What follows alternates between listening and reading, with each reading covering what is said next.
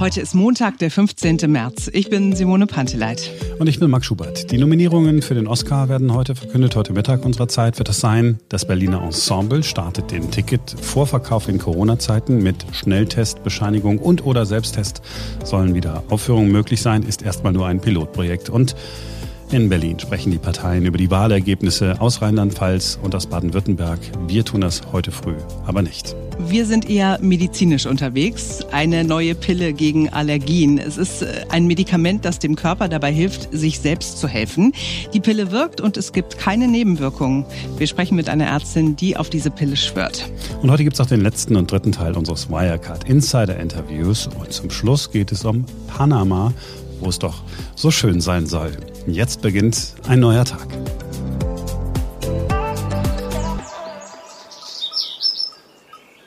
Idyllische Landschaften, die Sonne scheint. Man sitzt auf einem kleinen Hügel, schaut hinab ins Tal und der gestresste Stadtmensch entspannt. So ist es auf dem Land, so stellen wir uns das als Stadtmenschen vor. Wir kommen runter, wenn wir auf dem Land sind. Alles ist schön, aber es ist nicht alles schön sauber und das ist gut so. Das Leben auf dem Land ist nicht nur schön, es ist auch das, was unser Körper wirklich viel lieber hat. Es geht dabei nicht nur um den Stress, den wir als Stadtmenschen empfinden in unserem Alltag. Wir haben uns auch eine Umgebung geschaffen, die wenig Natur zulässt. Wir sprechen hier nicht von der Straße, die laut ist und dem Beton, den wir immer sehen. Wir haben auch keine Natur mehr in der Wohnung. Wir haben alles keimfrei gemacht. Vor Corona schon haben wir alles gewischt, desinfiziert, Keime abgetötet und sind nicht gesünder geworden. Im Gegenteil, mindestens 30 Prozent aller Menschen in Deutschland leiden an einer Allergie.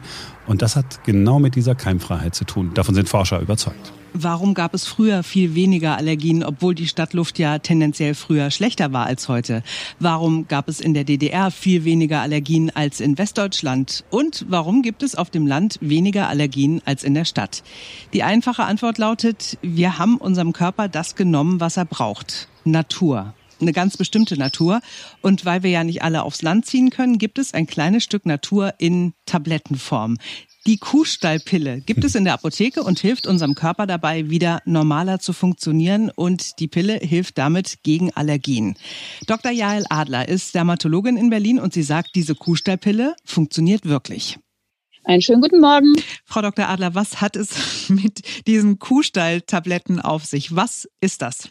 Also man hat festgestellt, dass Menschen, die auf dem Bauernhof leben oder auch im Umkreis eines Bauernhofs von ungefähr 300 bis 400 Meter weniger Allergien haben. Und dann haben Forscher untersucht, woran könnte das liegen. Und dann haben sie den Staub aus dem Kuhstall untersucht und haben am Ende von allem rausgefunden, dass ähm, es Bakterien sind, die dort vermehrt vorkommen, die gesundheitsförderlich und immunsystemstärkend sind, aber auch ein Protein aus der Kuh, sprich ähm, aus der Rohmilch oder aus dem Urin. Und das wird in diesem Dampf, in dieser Stallluft äh, besonders stark abgegeben und das atmen wir ein, nehmen es zu uns und damit haben wir weniger Allergien. Und weil wir aber alle nicht auf dem Bauernhof leben, hat man versucht, das jetzt in eine Pille zu pressen und in die Stadt zu bringen, nämlich in unsere Münder, in unsere Därme und damit für unser Immunsystem. Was genau ist denn in diesen Kuhstallpillen nun drin? Weil wenn Sie von Kuhurin sprechen, dann habe ich erstmal nicht so große Lust, diese Tablette zu schlucken. Eine Schlüsselrolle spielt tatsächlich das sogenannte Beta-Lactoglobulin. Und das ist das, was eben im Urin und in der Rohmilch ähm, vorkommt, in der unpasteurisierten Milch wohlgemerkt, also nicht mehr in der Milch aus dem Supermarkt.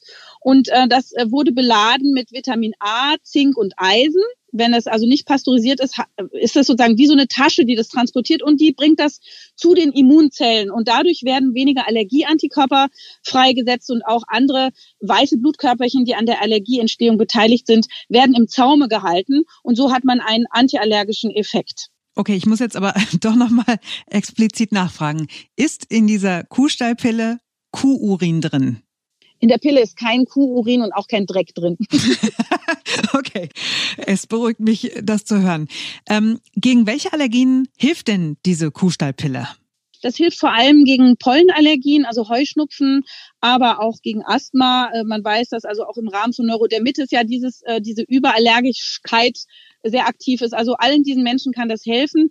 Das ist natürlich jetzt kein 100%-Effekt. Es wird immer Leute geben, die sagen, ja, ja, ich war aber auf dem Bauernhof und habe trotzdem Allergien. Aber sehr, sehr viele sind doch ziemlich geschützt.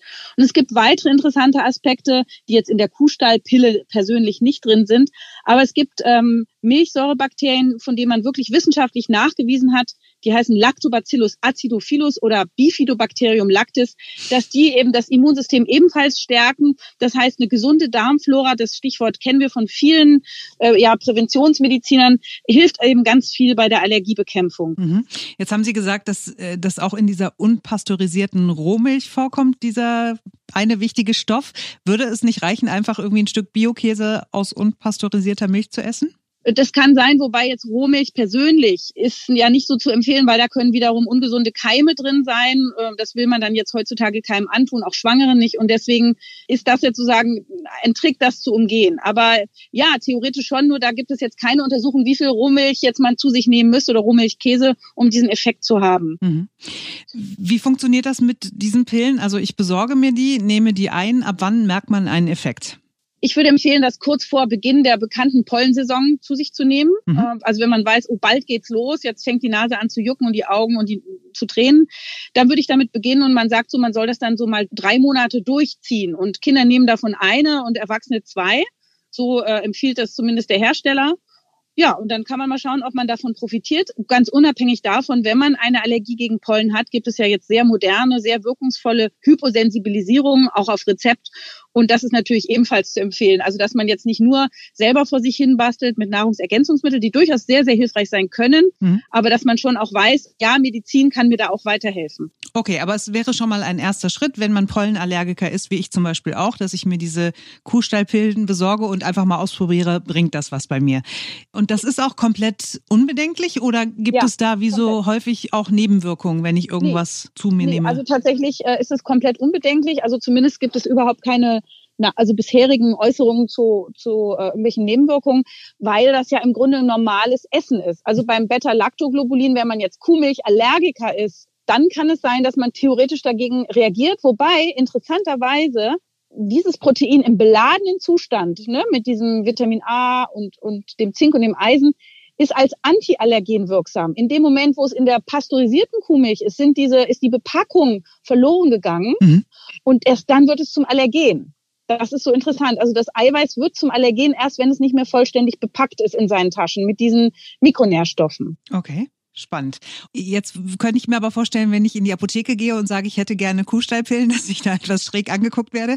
Wie heißen diese Tabletten denn? Unter welchem Namen kriege ich die?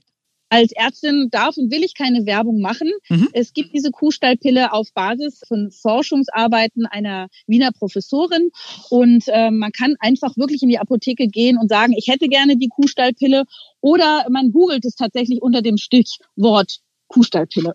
Und die gibt es auch ähm, rezeptfrei und kriege ich einfach in der Apotheke oder vielleicht auch in der Drogerie? Sie bekommen das in der Apotheke und ähm, die Forscherin, die sich da auch am meisten zu geäußert hat, ist Frau Professor Jensen Jarolin. Okay, dann vielen Dank. Dann werden wir das alle nochmal googeln, bevor wir in die Apotheke gehen. Und dann probieren wir es einfach mal aus, ob diese Kuhstall-Tablette tatsächlich was jedem Einzelnen bringen kann. Vielen Dank, Frau Dr. Adler. Alles Gute und bitte wenig Heuschnupfen. Ja, wenn sie es nicht sagen will, äh, dann ehrt sie das. So wissen wir wenigstens, dass sie nicht Geld dafür bekommt, von der Pille zu schwärmen. Wir bekommen auch kein Geld dafür, aber wir sagen es trotzdem. Äh, die Pille heißt Immunobon oder Immunobon. Lutschtabletten sind das, kosten 35 Euro für 60 Stück in der Apotheke. Online gibt's das schon für knapp 25 Euro. Ich habe die Tabletten äh, übrigens noch nie genommen, aber ich habe irgendwann keine Birkenpollenallergie mehr gehabt. Vermutlich, weil ich kein Fleisch mehr gegessen habe. Ja, vielleicht versuche ich das einfach auch mal. Vielleicht bin ich dann auch mal neuschnupflos. Wäre ja schön. Ja, es gibt so viele Gründe, äh, vegan zu leben, Simone. Wir haben schon mehrfach drüber gesprochen. Ja, Wenn es nur auch ein bisschen Spaß machen würde. Macht es doch. Mein Essen ist unfassbar lecker und so gesund. Und ich bin so gesund. Und ich sehe 20 Jahre jünger aus, als ich bin. Ach, 30. mindestens, mindestens.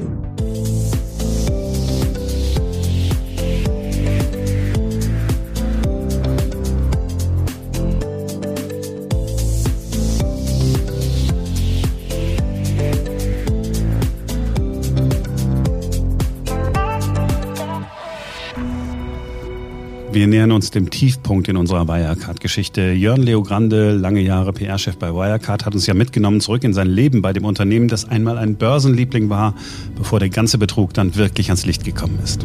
Wie spießig oder bodenständig das Unternehmen war, haben wir erfahren. Wir haben gehört, dass die Wirecard-Chefetage schon eher mit eigenwilligen Typen besetzt war.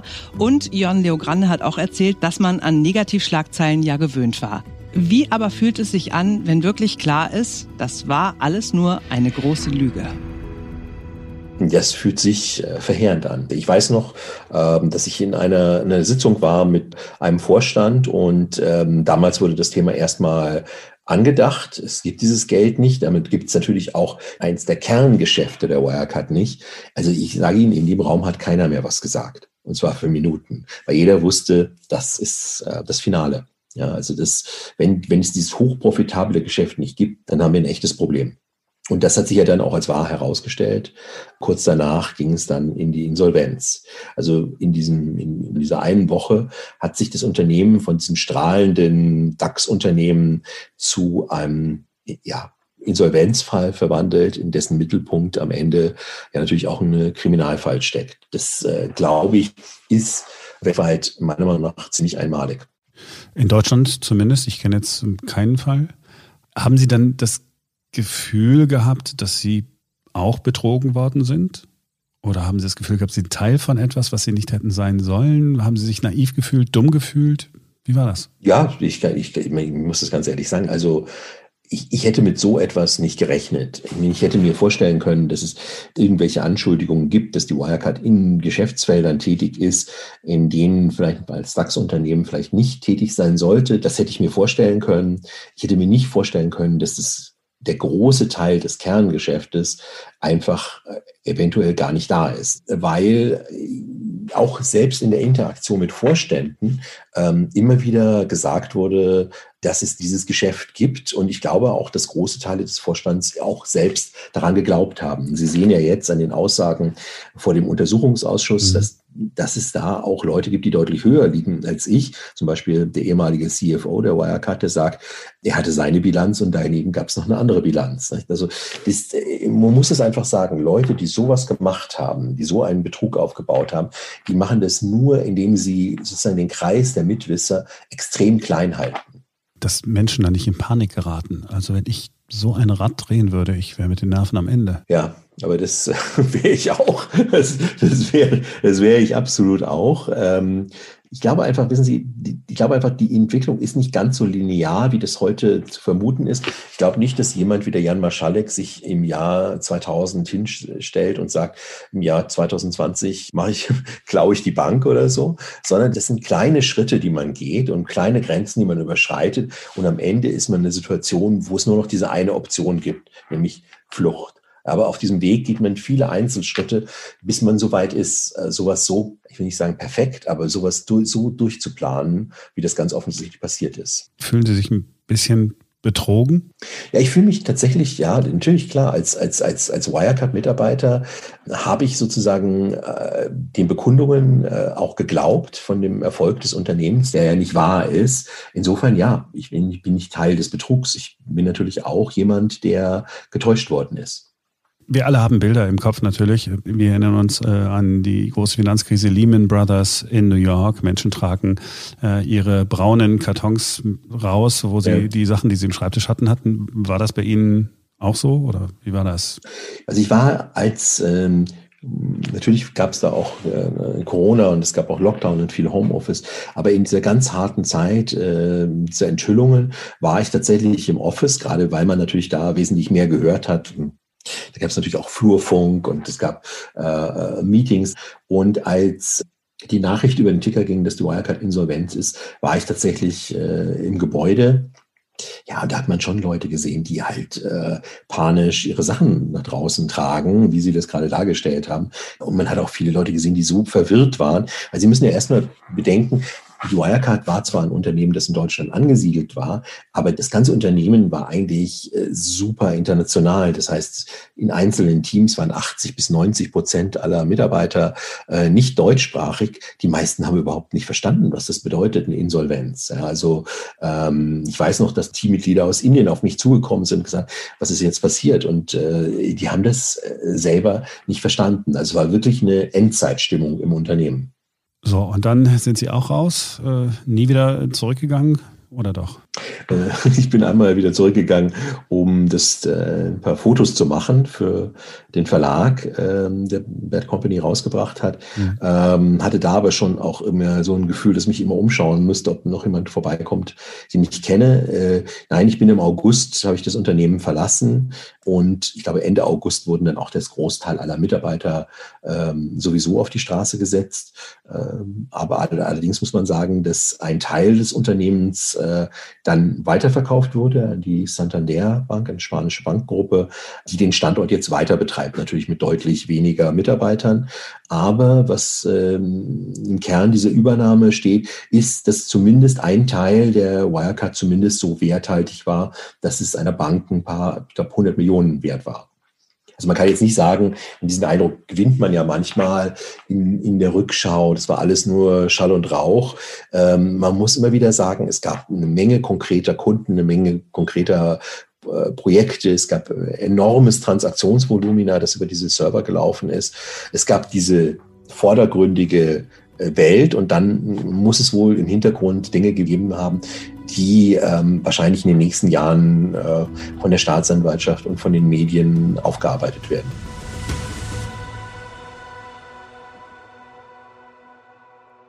Was machen Sie in Zukunft? Ja, das, äh, das ist eine Frage, die mir auch oft durch den, auf den Kopf geht. Ähm, ich habe jetzt das Buch geschrieben, wir haben jetzt relativ viel Pressearbeit gemacht, das hat, das hat, glaube ich, jeder gesehen. Ich stehe jetzt so ein bisschen da und habe jetzt das erste Mal seit, ja, sicher seit äh, 20 Jahren ähm, Zeit und äh, denke so ein bisschen nach, ähm, soll ich jetzt wieder in, in, in die Zahlungsabwicklung oder in Fintech einsteigen? Soll ich mir vielleicht mal was ganz anderes machen? Und ähm, im Moment genieße ich einfach die Tatsache, ein bisschen mehr Zeit zu haben und einmal kurz auf Pause gedrückt zu haben, bevor ich mich auf das nächste Abenteuer einlasse. Sie machen auf mich nicht den Eindruck, als hätten Sie jetzt großartige Zukunftsängste. Im, Im Moment habe ich sie nicht, aber manchmal überkommen sie mich auch. Ja. Manchmal habe ich auch äh, schwache Momente.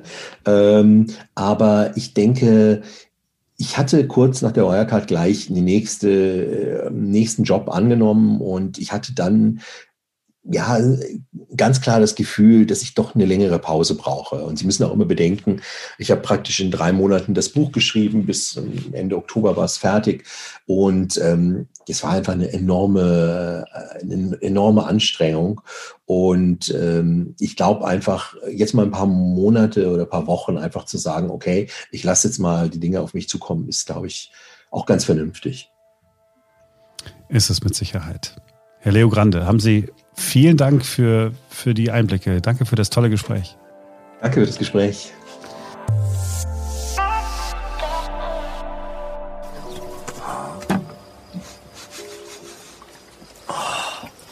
Bananen.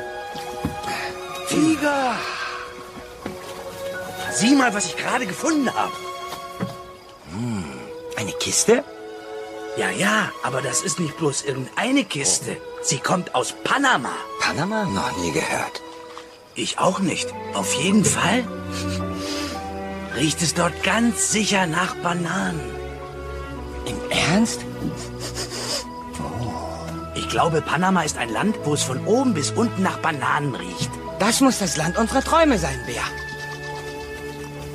Ja, das Land unserer Träume.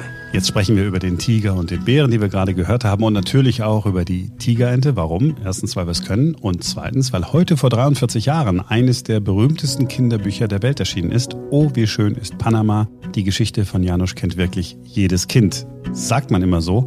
Ich weiß zwar, dass es das gibt, aber ich kannte die Geschichte tatsächlich nicht im Detail. Ja, sie lautet vereinfacht gesagt wie folgt. Tiger und Bär brechen auf in die Ferne, kommen wieder zurück und erkennen, dass es nirgendwo so schön ist wie zu Hause.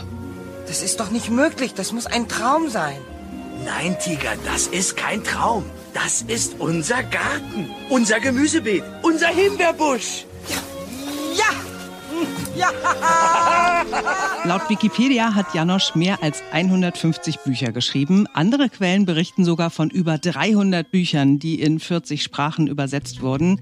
Ob nun 150 oder doppelt so viele, in Janoschs Kinderbüchern geht es immer harmonisch zu, tröstlich. Die Geschichten sind zauberhaft einfach, zeitlos, voller Wärme und sie gehen allesamt gut aus. Vielleicht ist es auch deshalb so, weil Janosch selbst keine schöne Kindheit hatte. Er wird vor 90 Jahren und vier Tagen am 11. März 1931 als Horst Eckert im oberschlesischen Hindenburg, natürlich heute in Polen, geboren. Sein Vater, Alkoholiker, SA-Mitglied, er gibt dem Sohn den Namen Horst. Horst wie im Horst Wessel-Lied der Nazis. Er schlägt den Sohn, wie Janosch dem Bayerischen Rundfunk erzählt hat. Da wollte er mich wieder fast totschlagen, weil der, hatte, der, der, der brüllte immer, ich schlag dich tot, ich schlag euch alle tot. Und da er immer besoffen war, wusste man nicht genau, macht er das oder macht er das nicht, meint er das ernst oder meint er es nicht ernst. Seine Mutter ist streng katholisch, auch sie schlägt ihn. Er wächst bei den Großeltern in einer ärmlichen Bergarbeitersiedlung auf. Es gibt kein fließendes Wasser, kein elektrisches Licht, die Toilette liegt außerhalb des Hauses. Noch kurz vor Kriegsende, mit 13 Jahren, muss er eine Ausbildung zum Schmied machen. Nach dem Krieg flieht die Familie nach Westdeutschland. In Niedersachsen arbeitet Janosch zunächst in Textilfabriken, dann geht er nach München und beginnt ein Studium an der Akademie der Künste. Dort wird ihm mangelnde Begabung attestiert und er muss das Studium abbrechen. Zum Glück für uns lässt er sich nicht beirren. Er arbeitet als freischaffender Künstler und schreibt. Ein Freund rät ihm, ein Kinderbuch zu illustrieren und da kommt Horst Eckert dann auch zu seinem Künstlernamen Janosch. Die Sekretärin die hat gesagt, draußen steht ein, ein Irrer. Ich sagte, Irre, dann hol ihn rein. Ich weiß auch nicht, wie kam die da drauf? Ich mache doch keinen irren Eindruck, oder? Nee, überhaupt nicht. Nee, überhaupt nicht. Im Gegenteil. Bei ihm war angemeldet ein gewisser Janosch. Der sollte kommen. Auf den hat er gewartet. Aber dann kam ich. Und dadurch hat er gedacht, dass ich der bin. Und er sagte, jetzt heißt du so, das ist egal. So kam es dann. Das erste Kinderbuch, die Geschichte von Walek, dem Pferd, erscheint 1960. Bis zum Durchbruch mit Oh, wie schön ist Panama, soll es noch 18 Jahre dauern. Und da taucht dann auch zum ersten Mal die weltberühmte Tigerente auf, die Janusz gar nicht selbst erfunden hat. 2003 sagte er in einem Playboy-Interview, ich habe sie mir geliehen von einem Plakat des Illustrators F.K. Wächter. Damit nicht genug. Janusz selbst hat keine einzige Tigerente bei sich zu Hause, denn er kann sie nicht leiden. Scheiß Tigerente. Mögen Sie die nicht? Nee. Mögen Sie nicht leiden oder mögen Sie einfach nicht drüber sprechen? Ich halte die für Kitsch. Haben Ich habe die eigentlich aus Hohn da rein. Ich habe die in ein Bild reingemalt, weil da Platz war. Und das finde ich extrem lustig, weil mein Mann früher als Jugendlicher kurzzeitig mal darüber nachgedacht hat, sich ein Tigerenten-Tattoo stechen zu lassen. ja, er hat es aber nicht gemacht, weil er Tattoos an sich komplett scheiße findet und ist heute auch sehr, sehr glücklich darüber. Wie alt war er, als er das Tattoo haben wollte? Drei? Sehr jung. Es war ein, eine, eine, es wäre eine Jugendsünde gewesen, hätte er sie begangen. Oh Mann. Ja, was viele äh, überhaupt nicht auf dem Schirm haben, Janosch hat nicht nur für Kinder geschrieben und illustriert. Romane wie Kolonek oder Der liebe Gott aus Lehm sind ganz klar an eine ältere Zielgruppe gerichtet. Die Herr Wondrak-Kolumne im Zeitmagazin war ebenfalls nicht äh, für Kinder gemacht. Und er hat auch ganz viele erwachsene Bilder gemalt. Janosch sagt, die kennt man wahrscheinlich nicht so, weil, jetzt kommt ein Zitat, das, was nicht jugendfrei ist, also der Schweinskram, der hängt ja auch nicht im Wartezimmer beim Arzt, sondern irgendwo zu Hause, wo es nicht jeder sieht. Janosch ist übrigens nicht der liebe Märchenonkel, wie man ja vermuten könnte bei so vielen heile Welt Kinderbüchern. Viele, die mit ihm zu tun hatten, bezeichnen ihn als misstrauischen Grandler oder als kreativen Kauz. Und dieser misstrauische, grantelnde, kreative Kauz lebt seit 40 Jahren mit seiner Frau zurückgezogen auf Teneriffa und lässt es sich gut gehen. Es sei ihm gegönnt. Ja, kann er sich bei der äh, Tigerente bedanken, dieser scheiß Tigerente. so, das war's für heute. Schön, dass ihr dabei gewesen seid. Ähm, ihr habt heute natürlich nochmal die Gelegenheit, unter podimo.de slash ein neuer Tag 30 Tage lang kostenlos Podimo auszutesten. Da gibt es nicht nur alle eure Podcasts immer kostenlos, die Podcasts, die ihr am liebsten hört, sondern ihr bekommt auch noch 100 exklusive Podcasts und Hörbücher dazu. podimo.de slash ein neuer Tag. Jo, das war's für diesen Montag. Wir hören uns morgen wieder. Dann ist wieder ein neuer Tag.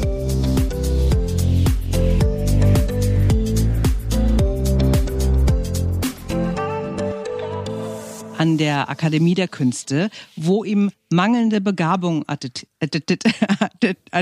wird. Ja, genau. Ja, mangel, apropos mangelnde Begabung, Simone. Arschkrampe, ey.